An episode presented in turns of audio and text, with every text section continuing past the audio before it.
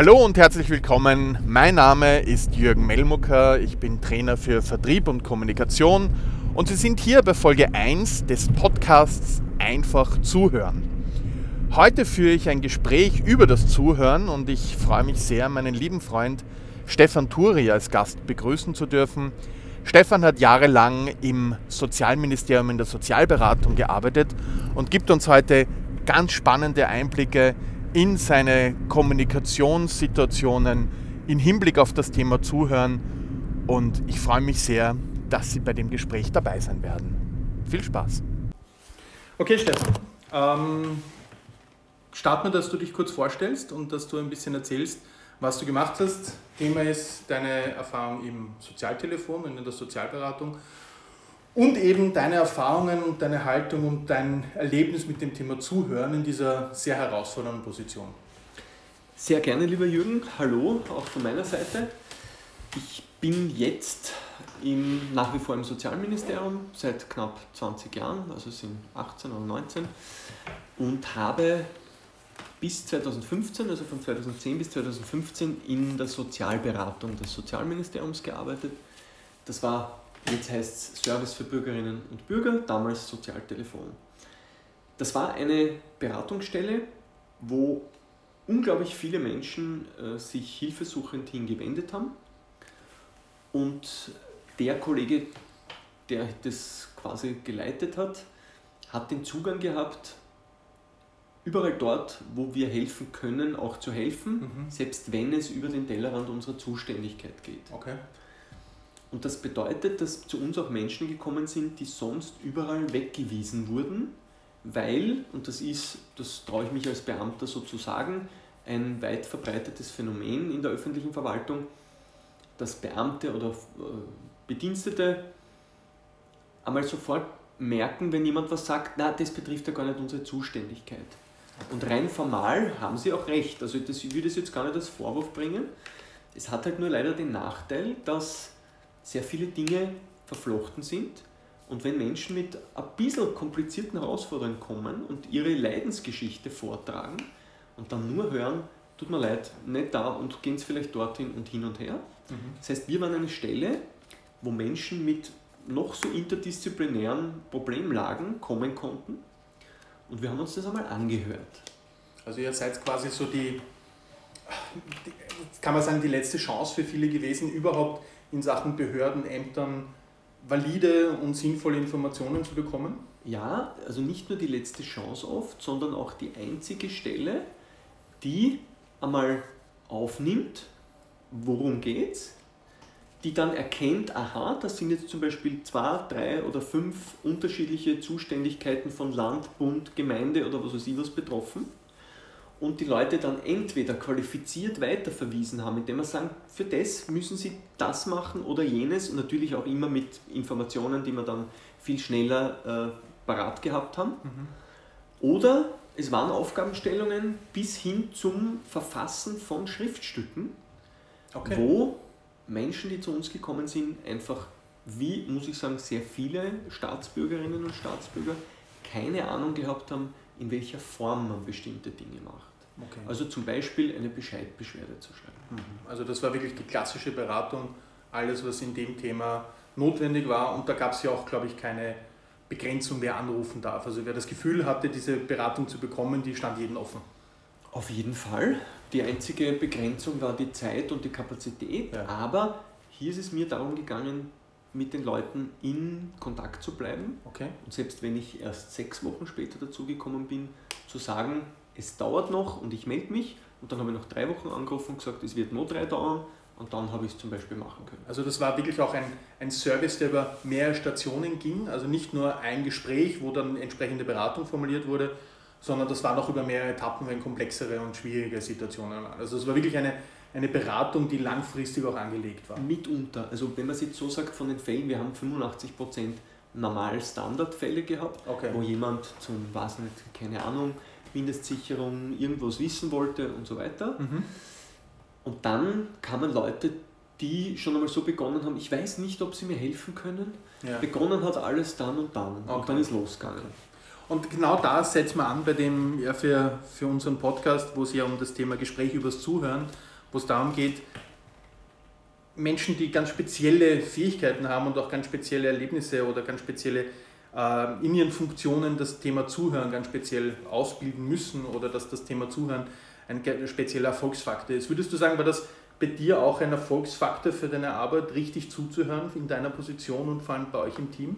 Es war ein enormer Erfolgsfaktor, aber ich muss dazu sagen, ich bin wirklich vom Lehrling zum Gesellen und zum Meister avanciert, okay. weil ich äh, persönlich immer schon ein Abgrenzungsthema hatte. Das heißt, ich habe eher zu viel als zu wenig für andere gemacht. Mhm.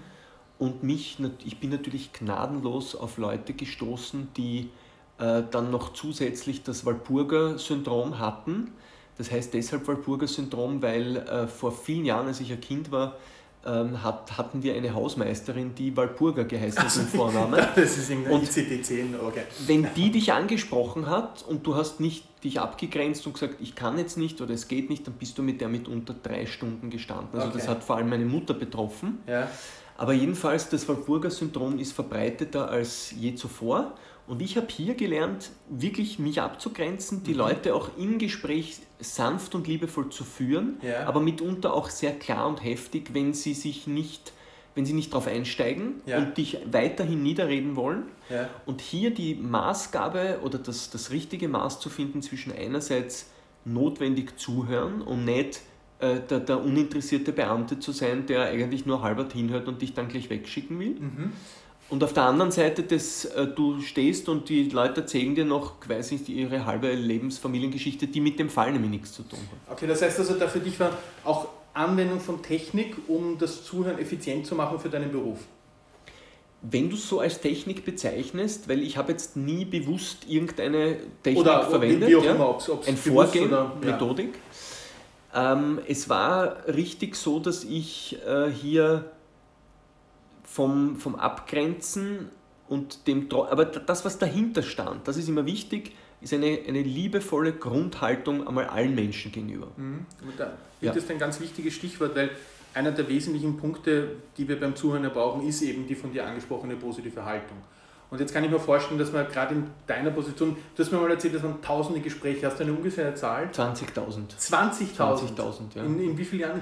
In, in fünf Jahren. In fünf Jahren. Also eine unglaubliche Summe. Ja. Und man muss ja auch sagen, diese 20.000 Anrufe waren ja nicht so, hey, mir geht es heute gut und ich möchte gerne mein, meine Freude loswerden, sondern da waren ja wirklich von Existenzbedrohung bis hin zu riesengroßen Ängsten.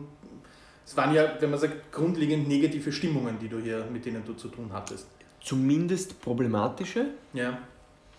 äh, kombiniert mit ganz heftigen sozialen Gefällen.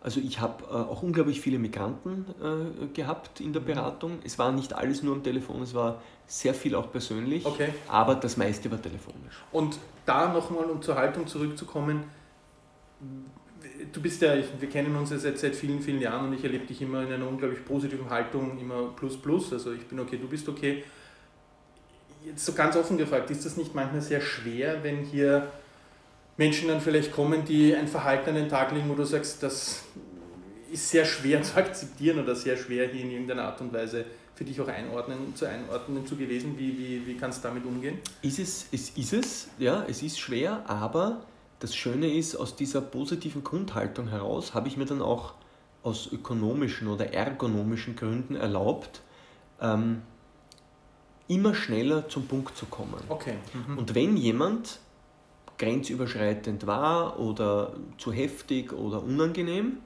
dann habe ich in einer respektvollen Art und Weise das sofort thematisiert und jetzt nicht da äh, stundenlang zugeschaut. Okay, also so ein bisschen auch das Spiegeln und die, das, das Verbalisieren was, äh, um was es Vor geht. allem verbalisieren, ja, ja weil also mit Spiegeln hätte ich wahrscheinlich nicht so viel bewirkt, weil es die Leute nicht gesehen hätten, ja. weil sie mit ihrem ganzen Problem so heftig beschäftigt waren, dass sie jetzt nicht auf sowas Rücksicht Ich bin dann wirklich, zu, also nur ein, ein, ein Beispiel. Ja, unbedingt. Ja. Äh, ich habe eine Dame dran gehabt, die eine Gemengelage aus Wohnen, äh, Einkommen, sprich Beihilfen oder sonstiges, und, und mit Kind und dies und das, also unterschiedlichster Natur. So, jetzt wäre, und das ist natürlich dann auch immer interessant, wäre schon viel früher in der Beratung Schluss gewesen, rein nur nach unserer Zuständigkeit Ja. her. Und so wie ich das grundsätzlich nach Bedarf und nach Kapazität aber angeboten habe, waren natürlich gleich mehr da. So, und dann plötzlich äh, informiere ich sie über dies und jenes und dann sagt, fangt sie auf einmal an, ja, na, äh, also das schicken sie mir und das schreiben sie mir und das so und so und so. Und ich habe dann, also auch in der Sekunde, da habe ich gar nicht nach, nach, lang nachgedacht, habe ich gesagt, wissen Sie, gnädige Frau, Frau, sagen wir jetzt, sie heißt Meier, wurscht, ja, irgend Huber, Meier, Müller. Frau Meier, ähm, ich würde Sie nur bitten, dass wir trotz allem, ich weiß, Sie haben eine heftige Situation und es ist alles schwierig, aber ich würde Sie bitten, dass wir trotzdem bei diesem mittel-ost-westeuropäischen Standardgefüge des Bitte und Danke Okay, ja. uns bewegen. ja. Äh, und habe das so einfach, weil, was soll ich sagen, ja, es hat überhaupt keinen Sinn, wie andere das da ihr heftig hinzuknallen, weil dann ist sie noch einmal vor den Latz geknallt.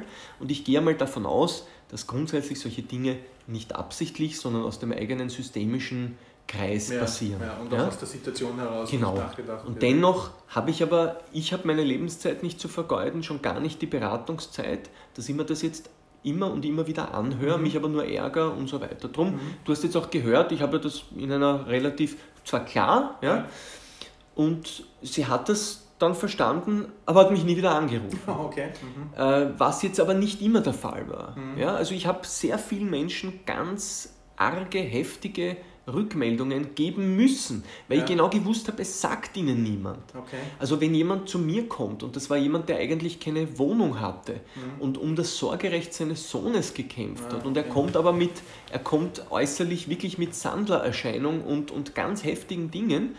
Na, was war? Ich habe ihn darauf angesprochen. Beim nächsten Mal ist er gekampelt und geschneuzt gekommen und ich habe ihm gesagt, wissen Sie, ich danke Ihnen, Sie haben mich wirklich richtig verstanden. Ähm, Gerade das Verstehen ist ja ein, ein Kernpunkt in der ganzen Thematik und auch natürlich des Zuhörens. War das etwas, wo du wirklich, wo du vorher auch gemeint hast, vom Lehrling zum Meister geworden, was sich mit der Zeit entwickelt hat, dieses schneller auch zu verstehen, schneller zum Punkt zu kommen, schneller auch so ein bisschen die, die Gefühlslage der anderen Person wahrzunehmen und zu verstehen? Hast du das, musstest du das auch wirklich dir anlernen? Äh, ja, vor allem weil im Unterschied jetzt zum privaten Bereich hier ganz klar immer das ohnehin viel zu gering ausgeprägte Zeitbudget Ja. im Nacken saß. Mhm. Und somit habe ich, was vielleicht auch eine gewisse Mechanik oder Routine mit sich brachte und jetzt weniger so dieses, diese romantische Vorstellung vom Zuhören und mein Gott und sie ist so einfühlsam. Also das, wir waren, also wir waren Zuhör, Dienstleister, möchte ich schön. jetzt so Ja. sagen. Insofern, dass sehr wohl die Aufmerksamkeit ein echtes Interesse hat, herauszufinden, was hat er für ein Problem. Mhm. Aber, und das war dann das eher unromantische oder nicht so feine, in allem, bei allem Respekt, zum Beispiel, wenn Leute in Schleifen erzählt haben, Mhm. das sofort anzusprechen Ja. und zu sagen, ist okay, vielleicht kommen wir später noch darauf zurück, nur bitte kommen wir wieder zum Punkt. Okay. Ja. Und das klingt jetzt auch fast ein bisschen arg, wenn ich das jetzt so dir erzähle. Mhm. In der Situation war es deswegen okay, weil die Leute mal von der Grundhaltung gemerkt haben, ich will sie nicht abjausen Ja. oder wegschicken. Okay. Wie ich das ja auch schon selber bei anderen Beamten erlebt habe, wo du überhaupt nichts Freundliches merkst und nur merkst, du gehst ihm einfach auf die Nerven und er will Okay. sich mit dir nicht auseinandersetzen. Ähm, ist es etwas, also hast du vielleicht so ein paar Beispiele, du hast eh schon ein paar genannt, aber wo, wo du äh, vielleicht auch für diese längere Betreuung und wie sich das entwickelt hat, hast du da sogar noch Kontakt gehabt mit Leuten, die wo du bei der Entwicklung dabei warst und bei der Lösung des Problems und was nachher passiert ist? Also so Stories oder Success Stories? Ja, ich habe eine ganz große Success Story.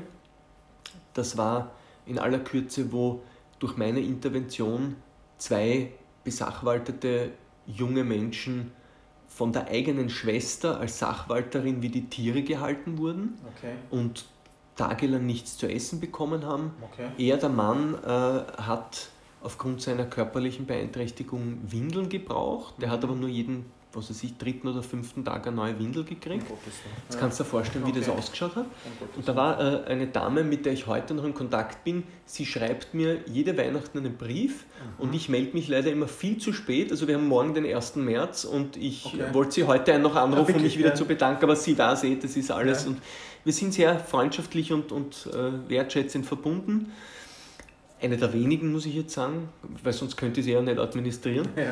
Aber äh, die ist, hat angerufen und hat gesagt, äh, also eine ältere Dame, die da in demselben Gemeindebau gewohnt hat, und hat gesagt, ja, wissen Sie, äh, das ist so und, und ich habe das beobachtet und so weiter. So, Dienst nach Vorschrift wäre gewesen, ich sage ihr, ja, tut mir leid, da können wir leider gar nichts machen, da müssen Sie sich an das zu, zuständige Pflegschaft oder Ja. äh, Pflegschaftsgericht wenden und, und mit dem Richter sprechen und am besten eine schriftliche Eingabe machen. So, und ich habe in der Sekunde habe ich gewusst, das macht die nicht, Mhm. weil sie ist zwar überhaupt nicht dumm gewesen, aber ich meine natürlich äh, eine, sage ich jetzt einmal, zwischen 60 und 70-jährige Dame, die nie in der Verwaltung gearbeitet hat, na woher soll die jetzt auf einmal da eine Stellungnahme Wer, wer könnte das überhaupt, ja, wenn er nicht aus dem Bereich ist? Ne? Abgesehen davon hat mich natürlich die Geschichte bewegt. Und jetzt habe ich sie und dann auch noch die damalige Hausmeisterin eingeladen und die sind drei Stunden bei mir gesessen und haben einmal nur geschildert und ich habe in den Computer geklopft. Dann bin ich weitere sechs Stunden gesessen, habe mal versucht, das zusammenzuschreiben, herauszudestillieren, um welche Straftatbestände könnte es sich handeln und habe dann eine, eine 15-seitige oder 12-seitige, weiß ich nicht mehr, Stellungnahme an das Pflegschaftsgericht gemacht Okay.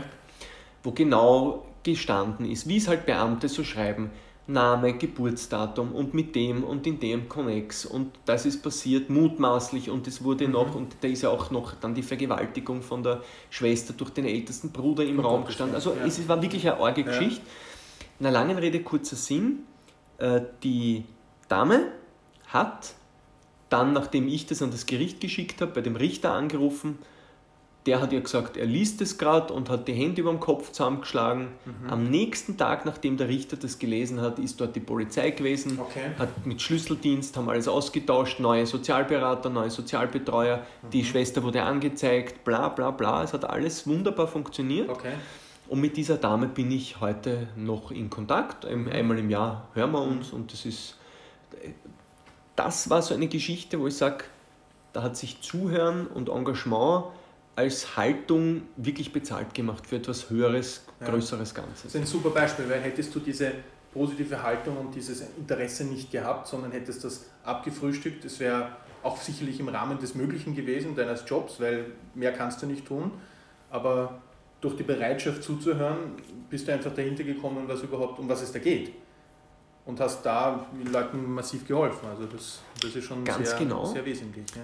Und ich muss aber auch eines sagen, ganz fairerweise und, und ehrlicherweise äh, ist dieses, wie ich es gesagt habe, das Mechanische dabei, wobei nicht mechanisch, sondern eher ein bisschen ernüchternde, Mhm. dass man auch so äh, Klartext spricht, das hat auch eine irrsinnig befreiende Wirkung auf allen Seiten. Ja. Ich merke nämlich, wir wollen alle immer Wahrheit und Wahrhaftigkeit, Mhm. Wir erleben sie aber selten vom Freundeskreis und im Beruf umso weniger. Ja. Und das Interessante ist, wir tun uns auch selber immer wieder schwer, genau das zu leben, was wir eigentlich gerne hätten. Ja.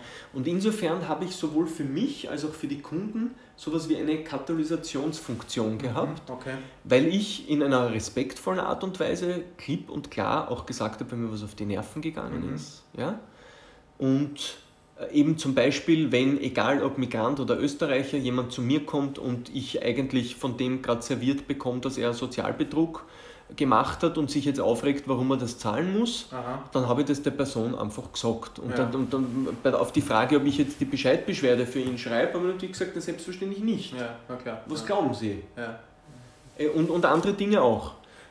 Hättest du das Gefühl gehabt, wenn, ähm, wenn diese Abgrenzung, diese Klarheiten und dieses, diese, dieses auf den Punkt bringen, ähm, dass das auch ressourcenschonender für dich war? Na, unbedingt. Ja. Im Gegenteil, ich habe gemerkt, es würde mich umbringen, es nicht zu machen. Das denke ich mir, ja. Also das heißt so dieses, dann zu viel des Zuhörens und zu viel Ja, Wert und zu ja, viel des ja, ja, ja. Verständnisses und Ja. zu viel, ah, wie arm sie sind und Genau. wie, das würde ja auch die anderen eher in eine Opferhaltung bringen, aber so kannst du natürlich das ich bin okay, du bist okay auch weiter aufrecht halten, indem du auch die, die Klarheit sagst, aber trotzdem die Person wertschätzt als Person. Genau, Nur weil halt das, vielleicht das Verhalten, das sie an den Tag legt, in der Hinsicht äh, ansprechen mhm. und, und dein, dein Feedback dazu geben. Genau, weil entweder das Verhalten zum Beispiel mir gegenüber oder irgendwem anderen gegenüber ist nicht äh, okay, das zu sagen und gleich einmal das Problem auf den Punkt zu bringen. Ja. Weil wenn ich jetzt mich scheue, jemandem zu sagen, da wollen Sie das machen. Wiederum ein Beispiel. Ich hatte einen Herrn, der schon im Gefängnis saß, weil er jemand anderen aus dem Fenster geworfen hat. Also du siehst Schön. von der ja. Energie her durchaus heftig. Mhm. Der mir dann erzählt hat, wie er mit den AMS-Betreuerinnen und Betreuern geredet hat. Mhm. Und wenn irgendwer irgendwas nicht gemacht hat, wie er wollte, hat gesagt, wissen Sie was, bringen Sie mal die Vorgesetzte, ich schleife dir an die Haut und, und haus runter. Das ja? hat er gesagt? Hat er zu mir gesagt. Und ja. dann habe ich die Möglichkeit gehabt, äh, nichts zu sagen und habe mich aber dafür entschieden, ihm zu sagen, haben Sie das jetzt so im Wortlaut gesagt oder haben Sie das jetzt übertrieben? Na, na sicher habe ich das so gesagt. Und dann habe ich ihn darauf aufmerksam gemacht, dass genau dieses Verhalten mhm. bewirken wird, dass jeder, mit dem er da zu tun hat, mhm. offen, geheim, direkt oder indirekt, ihm alles zu Fleiß machen wird, wenn er so angeredet ja. wird. Ja. Und der hat jetzt, hätte man natürlich sagen können, er hätte auch mich aus dem Fenster hauen können oder mhm. so weiter. Nein, im Gegenteil, der hat mich immer wieder angerufen und um Rat gefragt und mhm. ich, das war sogar interessant, ich habe für den, obwohl er obdachlos war, gegen alle, also gegen alle Regeln, mit Kulanz der Stadt Wien hätte ich sogar eine Wohnung für ihn organisiert, Aha. die er dann ausgeschlagen hat, weil er gesagt hat, das Gesundheitsbett, das er noch nicht hatte, sondern erst haben wird, das passt da nicht rein. Ehrlich? Da habe ich ihm dann gesagt, wissen Sie, ja. seien Sie mir jetzt auch nicht böse, mhm. so dringend kann es dann mit Ihrem Wohnungsbedarf nicht sein. Mhm. Ja, oft ist, oft ist sehr schwer zu verstehen auch. War das, das, das ist ein wichtiger Punkt, war das für dich manches Verhaltensweisen, so wie du jetzt gerade beschrieben hast, was hat das mit dir gemacht, wenn man da, für mich würde das ein komplettes Unverständnis erzeugen, egal wie wertschätzend man zuhören möchte, aber da kann ich keine Fantasie, also es ist sehr schwer, keine Fantasie dazu zu haben. Aber was hat das mit dir gemacht? Mich hat es natürlich geärgert, aber ich habe ihm auch klipp und klar gesagt, ich sage Ihnen nur ganz ehrlich, wenn Sie das jetzt ausschlagen, brauchen Sie bei der Gemeinde nicht mehr anfragen wegen einer Wohnung. Weil er hatte eben die, das Hauptkriterium nicht erfüllt, mhm. die zwei Jahre ununterbrochenen Wohnsitz an einer Meldeadresse in Wien, okay. nahtlos. Ja. Und wenn er dann mit so einem spooky Argument über Bett, was er noch gar nicht hat, äh, die Wohnung ablehnt, mhm. habe ich ihm wirklich gesagt, also ich muss Ihnen jetzt ehrlich sagen, mein, Sie können mich grundsätzlich gerne anrufen, aber jetzt meine Aktivitäten für Wohnung sind jetzt damit gestorben. Ja, okay. Weil was soll Ihnen jetzt helfen? Ich organisiere Ihnen das. Der damalige, der jetzige, warte, wie war das? Der jetzige Bürgermeister war damals noch Wohnbaustadtrat Ludwig. Ja.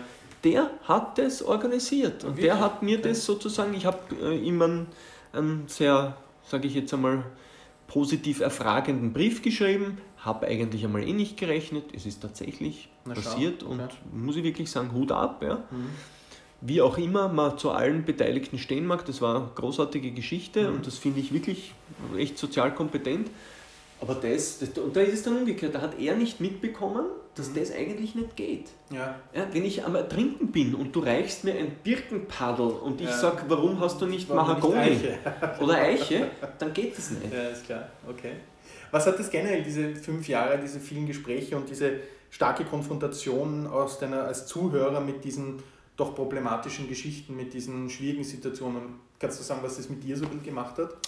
Ja, es hat mich zum einen äh, auch abgebrüht, was sehr gut ist, weil ich eher jemand war, der alles viel zu nah an sich heran hat lassen, okay. herankommen hat lassen. Das zweite ist, dass ich nach diesen fünf Jahren das Gefühl habe, es gibt nichts, worauf ich jemanden nicht ansprechen könnte. Ja. Nichts. Okay. Also Beispiel, ich habe mit einer wunderbaren Frau gesprochen, die war Prostituierte und hat zum Beispiel acht Fehlgeburten gehabt und okay. dementsprechend ein heftiges Leben, weil sie äh, sexuell abhängig von ihrem äh, Ehemann gewesen ist mhm. und das war dauernd eine On-Off und, und Heißsporn und Leidenschaftsszenen und hart an der Grenze zum körperlichen, also weißt du, halt ja, ein bisschen heftiger, ja. Bis hin zu eben Menschen, die äh, ganz heftige Sozialphobien äh, hatten oder Zwangmaßnahmen. Ich erinnere mich noch an einen Kunden, dessen Frau den ganzen Tag irgendein Wasser laufen äh, lassen musste. Okay. Sich waschen, 17 Mal duschen, die Hände waschen, andauernd. Zwang. Zwang. Also es war alles dabei, okay. ja, mhm. vom Hackler bis zum Universitätsprofessor, alles vertreten. Und ich habe einmal grundsätzlich hier die wenige Scheu, die ich schon vorher hatte, noch einmal ganz abgelegt. Okay. Also es gibt kein Thema, das man nicht in irgendeiner Form besprechen könnte. Okay, also das ist da mein, mein Credo. Du hast so ein bisschen auch ins, ins, ins Leben hineingeschaut und hinter die Fassade schauen können. Die, diese Chance oder diese Bürde, wenn man, je nachdem, wie man sagen kann, muss ja nicht, hat ja nicht jeder. Ich sehe es persönlich als Chance, wenn man sieht, was so, wie gesagt, hinter den Fassaden vielleicht von heiterer Familie und von es ist ja alles in Ordnung passiert. Mhm, wenn du jetzt, wir sind bald am Ende unseres, unseres Gesprächs, das ich unglaublich angenehm finde, ähm, welche, wie würdest du jetzt für dich, wenn du jetzt beraten würdest und einer ruft dich an und sagt, bitte sag mir fünf Punkte oder drei Punkte, wie ich besser zuhören kann, gib mir einen Tipp. Was würdest du für einen Tipp mitgeben, wie man sein Zuhören anderen Menschen gegenüber verbessern kann? Das eine ist einmal ein Clearing mit sich selbst. Mhm. Ich würde ihn fragen, wollen Sie überhaupt zuhören? Ja, okay. Weil Zuhören ist auch immer wieder sehr anstrengend. Ja, man gibt sehr viel, wenn man zuhört. Ja. Es ist die Frage, was bist du für ein Typ, wenn es mir eh überhaupt nicht interessiert, was andere tun oder wie sie ticken. Ja. Es kommt dazu, dass ich zum Beispiel, ich finde jede zwischenmenschliche Begegnung extrem spannend von der Reinigungsfee, wie ich die Damen, die man auch gemeinhin als Putzfrauen immer mhm. wieder so verbal abqualifiziert, bis hin zu ganz tollen Geschichten, wo jemand was kann, wo du sagst, unfassbar. Mein Zugang ist der, ich kann von jeder Begegnung eigentlich nur lernen, mhm. aber das ist nicht für jeden so. Mhm. Also einmal klären, willst du überhaupt zuhören? Mhm. Und wenn ja, das, was auch ich immer wieder gemacht habe und mache, ist ja so, dass äh, der Klassiker, jemand redet und man überlegt sich eigentlich schon die Antwort auf das, was er mhm. sagt, ohne noch fertig zugehört zu haben. Ja, ja, ja, nein, und bei mir ist das so und ich kenne mhm. das und so mhm. weiter. Äh, da das zumindest in Beobachtung zu haben, ja. weil Perfektion ist sowieso sinnlos. Mhm. Ist mal besser, mal schlechter. Das zweite ist auch einmal durchzuatmen und ja. es zuzulassen. Mhm. Der, zweite, der nächste Punkt wäre Wahrhaftigkeit. Ja.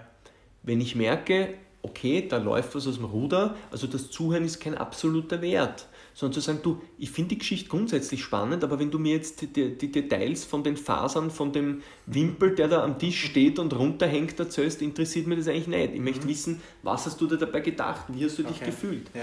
Und ein Punkt ist auch noch, durch Fragen einzugreifen. Ja es gibt zwei Möglichkeiten. Man kann jemandem sagen, du, das, was du gerade äh, sagst, interessiert mich überhaupt nicht oder es interessiert mich teil nicht, weil jemand dauernd abschweift. Ja. Du sagst, du, in Ehren, die Geschichte, mich würde eigentlich das interessieren.